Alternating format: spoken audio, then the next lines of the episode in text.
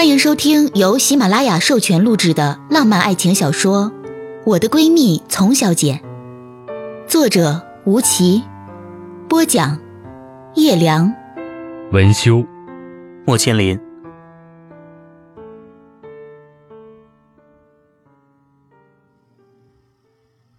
第三集，他掐灭烟，走进换衣间，对着镜子补了一下口红。其实断不了的。要是能断，怎么还会发生在三亚的事儿？我该谢谢宋濂，好多世界是他带我见识的。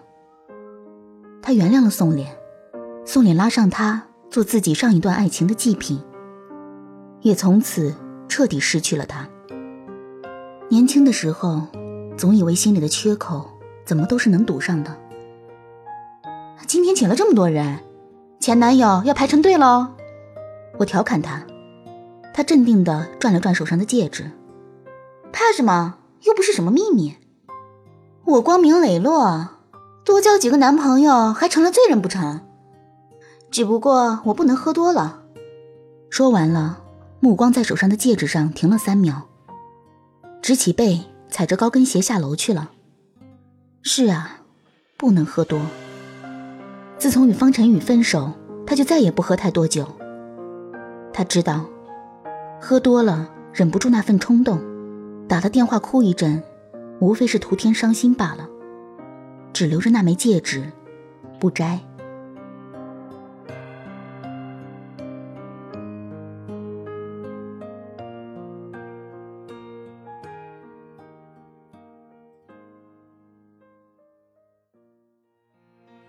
试着在人群里穿梭，夏日的气息荡漾在下午的阳光里。丛小姐怕晒，躲在花藤下的露台上喝酒。麦当娜的歌声从大厅里传出来。整栋别墅在山上，小路修得优美，慢慢延长至山下。香薰的味道在暖暖的空气里膨胀起来。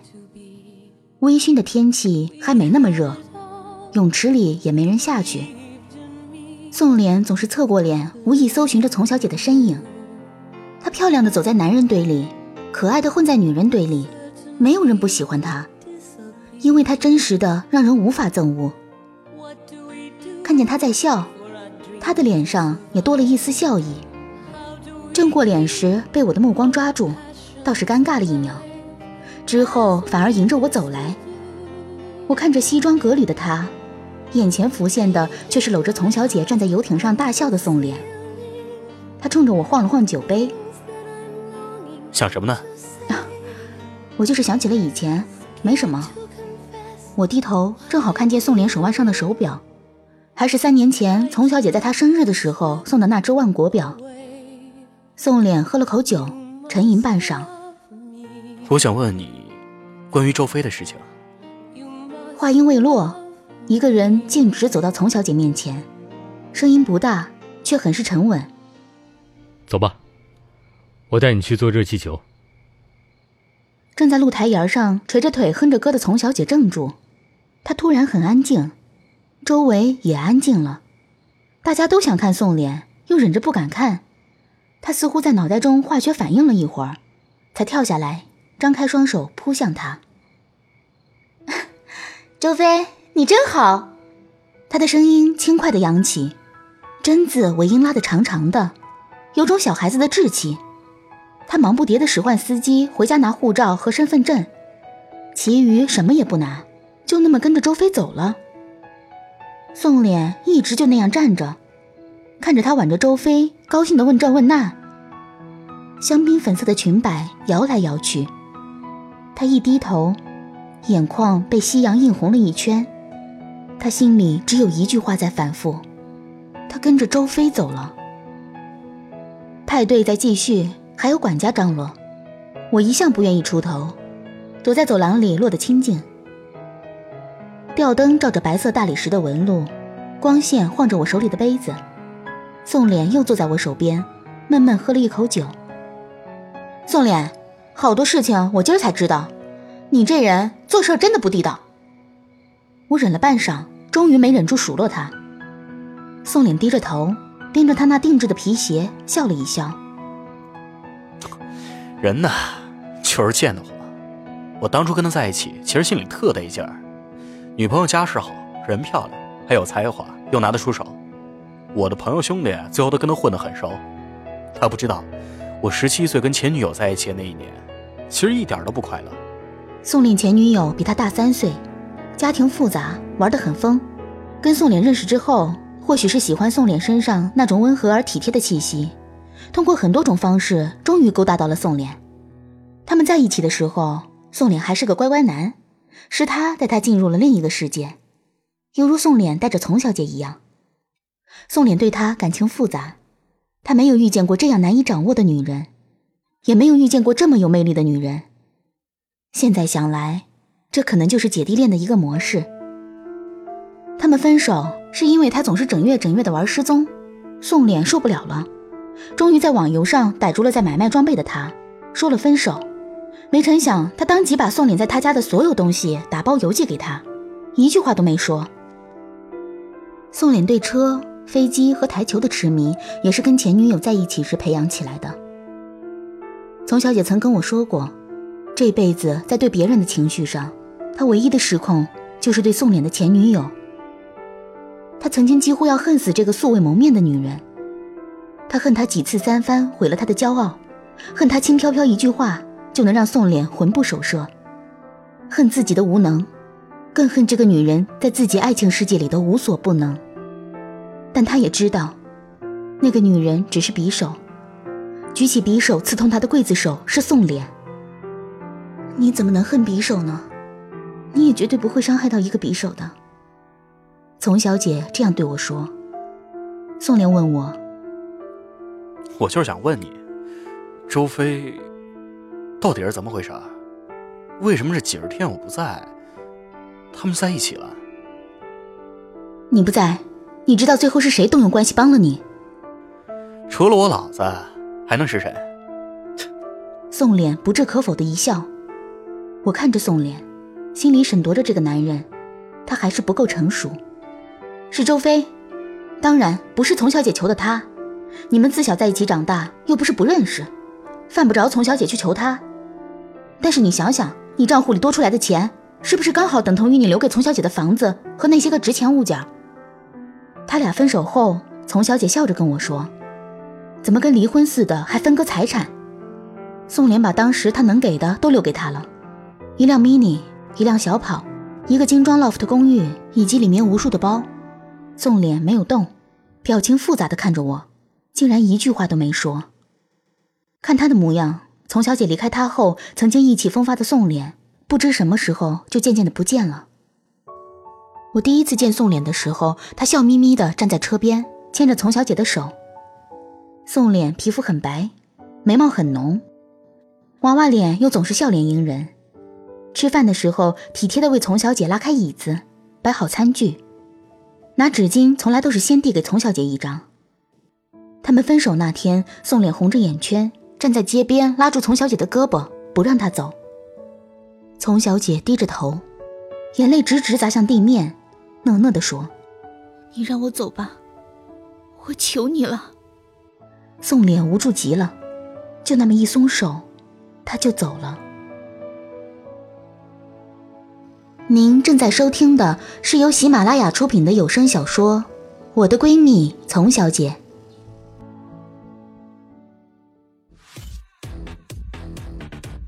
丛小姐转身进了酒吧找我，我看着她捂着脸哭。手机上是宋脸发的短信：“我等你，就在外面。你要是想跟我在一起，出门就能看见我。”丛小姐就那么抹干净脸，喝着酒坐了四个小时，一直到宋脸绝望的一轰油门。他听到那个离开的轰鸣声，站起身对我举杯：“从今儿开始，大爷我又回来了。”单身世界欢迎我，大家鼓掌。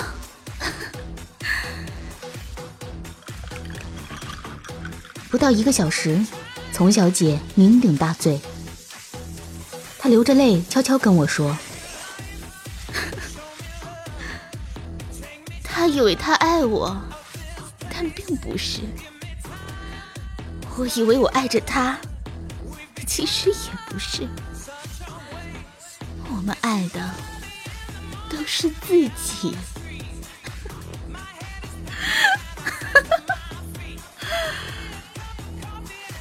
泪未干，他又捂着嘴笑了起来。他家不肯娶我，我还不嫁了呢。我倒是要看看宋家能娶个多满意的儿媳。我又想起宋濂第一次叫错他名字后，他照常上下班、回家吃饭，不哭不闹。一周后，他拿着自己的小箱子住进了我家。他木着一张脸说。我睡不着觉，在我家里的第二周，他跟我喝了一瓶伏特加。我坐在沙发上，他趴在我膝盖上，反复说着一句话：“他不就是仗着我爱他？他不就是仗着我爱他？”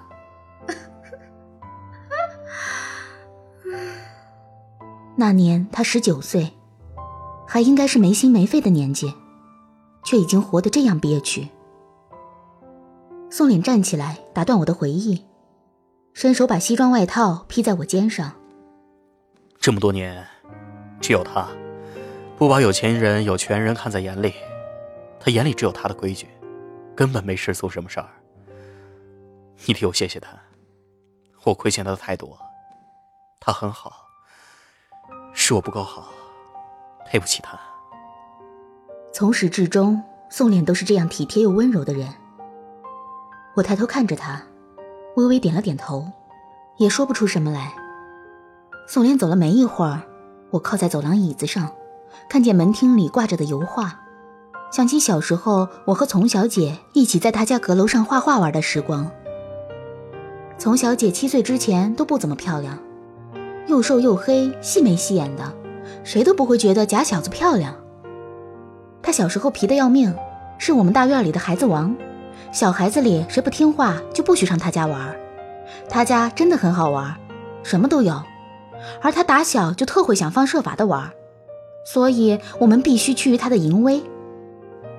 三四岁了还总在他爸爸肩上骑着，他爸爸也总是乐呵呵的扛着他走来走去，甚至堂哥们一起骑马打猎都带着丛小姐同去。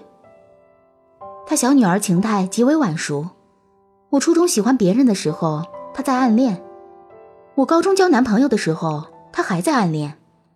至今说起，丛小姐总说他是因为长情的缘故，我笑他是因为懒得换。十六岁时，他爸爸为他办了成人礼，在家中请了亲朋好友祝贺，别人的生日宴都表演弹琴跳舞，独独丛小姐表演唱昆曲。我那时看着化好妆、贴了花片的他。咿咿呀呀唱起那出《游园惊梦》，居然恍惚中觉得他好似不是这个世界的人。倒是他，演出一结束，卸了妆就在二楼门厅上向我睥睨宾客。你看他们多可笑，笑得像是小丑，眼睛里倒是闪着鸡贼的光。他们真傻，权势总有落，钱财总有散，生不带来，死不带去。一辈子为了这点东西，连自己是谁都搞不清。我看着他刚刚十六岁的稚嫩的脸庞上，还有着刚刚卸了妆、湿漉漉的额发，心里知道，丛小姐并非神童，她只是自小见惯了醉生梦死，见多了交际应酬，所以早就看清了这世界的无奈。高中毕业时，我接到丛小姐爸爸的电话，那是我离开大院后为数不多的几次与他爸爸的对话。他爸爸口气焦急，说想请我去他家一趟。原来丛小姐偏文科严重，高考分数无法达到喜欢大学的分数线，这让丛小姐很沮丧。考完试就把自己关在了卧室里。米色的丝绸大床上，一个瘦瘦的女孩，嘴巴上裂着口子，脸色苍白，手上打着点滴。她听到我喊她，抬起眼看到我，两行泪就落了下来。试图说话，但是发不出声。我装作毫不在意的调侃他：“我的撒切尔夫人，怎么几年不见变了样了？”他小时候的偶像是撒切尔夫人，梦想是当中国第一个女总理。这时候，丛小姐却突然望向门口，同样面色憔悴的爸爸，努了半天力，说了一句话：“爸，如果让你选择，你愿意让我做一个凤凰一样的人，还是当一个平凡的人？”他爸爸愣了一下，柔和的看着他说：“如果是别人呢，我肯定愿意他做凤凰。”可是你是我女儿，我更愿意你做一个平凡的人，简单顺当的过一辈子，知道吗？说完，他爸爸就转身出去，让保姆给我送水过来，顺便带上了卧室的门。我看着丛小姐在流眼泪，正想说点什么，她喝了口水，顺了顺气，拉着我的手，却弯了弯嘴角，笑了起来。你这么久不来看我，还好意思吗？你呀，我做事要打他，却抚了抚他乌黑的头发，也笑了起来。我环视他的卧室，满满一墙全是书，从古代到现代，从国内到国外，果然是四岁认字，从小看《资治通鉴》《史记》《红楼梦》长大的。角落里满满的油画和素描，世界地图上标了好多红星。书桌上是他独自在拉萨穿着长袍拜佛的照片，旁边是他在西班牙被偷了钱包流浪时为人占卜的照片。他自幼饱读诗书，学昆曲，学骑马，大约是腹有诗书气自华，总是比大多数女孩更加沉静，更加有气质。长大后，他又痴迷旅行，那句“读万卷书，行万里路”，让他实实在在得到了好处。那就是胸襟宽广，荣辱不惊。可一转头，这位妙人却又跟我讨论北京城新开的哪家夜店有趣，又说跟着堂哥去过澳门哪个赌场玩过什么新游戏。我啼笑皆非。你是不是人格分裂啊？我不是人格分裂，我是外星人。丛小姐绷着脸认真的说完，又呼唤起来：“我的族人啊，为什么还不来带我走？”等得我好着急呀！我被他逗得大笑，他却摁着我的手。我是认真的，不是对谁我都说这样的话。我笑着用手指点点他的头。我知道，那你再跟我交代交代你暗恋的那个男孩呗。那时候的我一定无法预料，五年之后的丛小姐，自从与宋脸分手。换了一个又一个男朋友，此刻又跟着一位深不可测的男人去了非洲做热气球，西装上还有宋脸的阿玛尼香水味儿。我想，他用了四年，也没能真正了解丛小姐，又有谁能了解她呢？这样的一个她。感谢收听由喜马拉雅出品的有声小说《我的闺蜜丛小姐》，作者吴奇。播讲：叶良，文修，莫千灵。就只能这样了，既然决定了，想说的是祝你快乐。要你做出选择，我也很舍不得，宁愿取消资格，也不想。